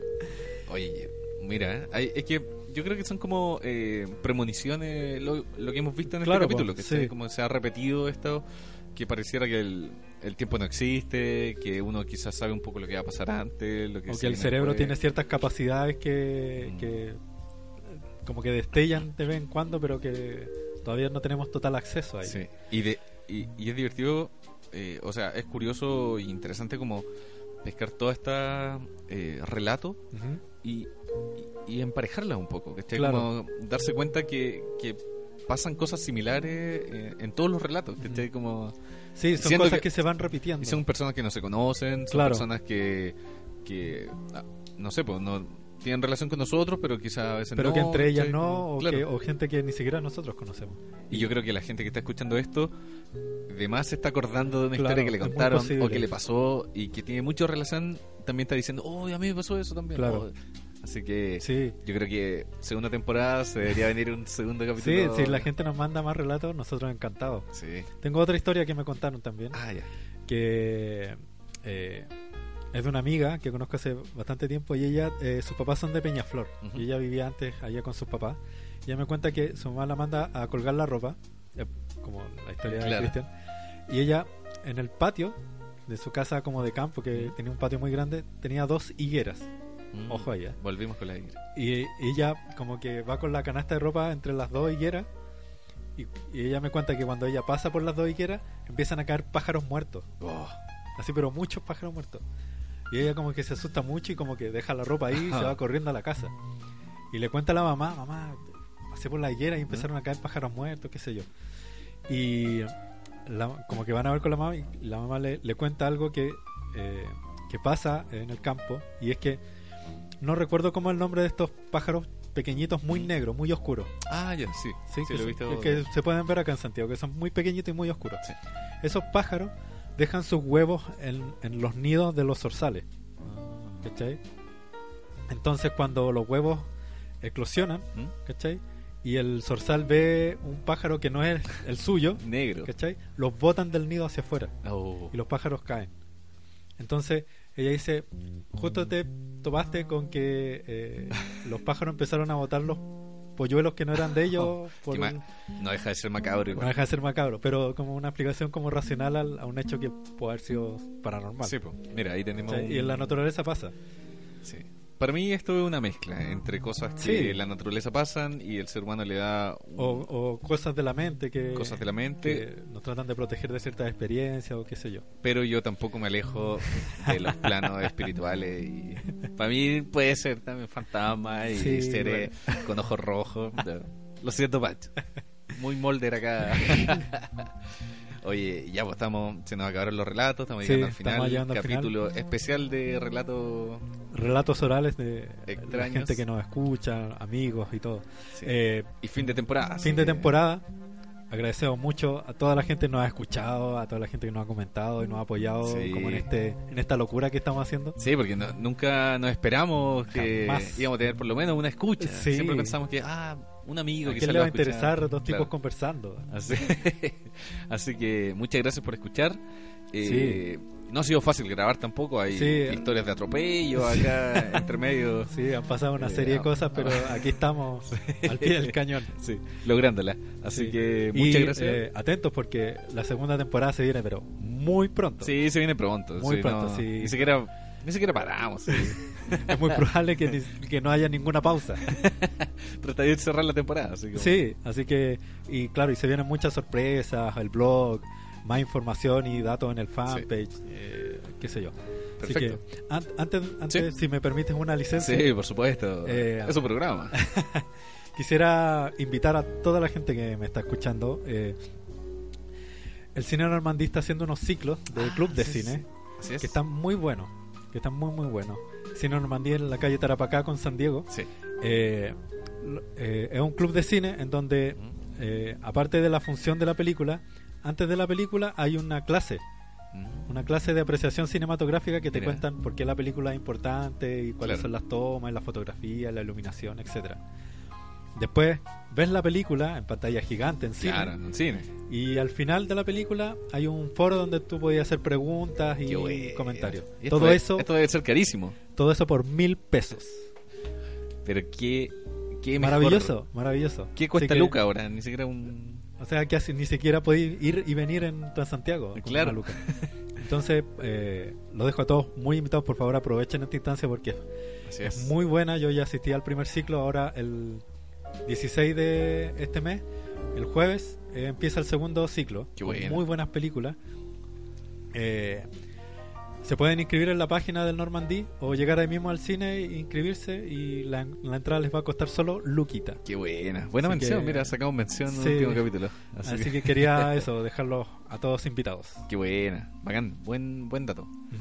Entonces, chiquillos, ha sido un gusto. Un placer, como siempre. Sí, así que nos vemos en, Muy pronto. en un próximo, En un próximo capítulo. La próxima temporada. La próxima temporada de Tercer Acto. Disponible en, en DVD. Blu-ray. Un gusto, maestro Pancho. Un placer, Gabriel. Así ¿Ah? que Eh, muchas gracias a todos y nos estamos viendo muy pronto. nos vemos. Nos vemos.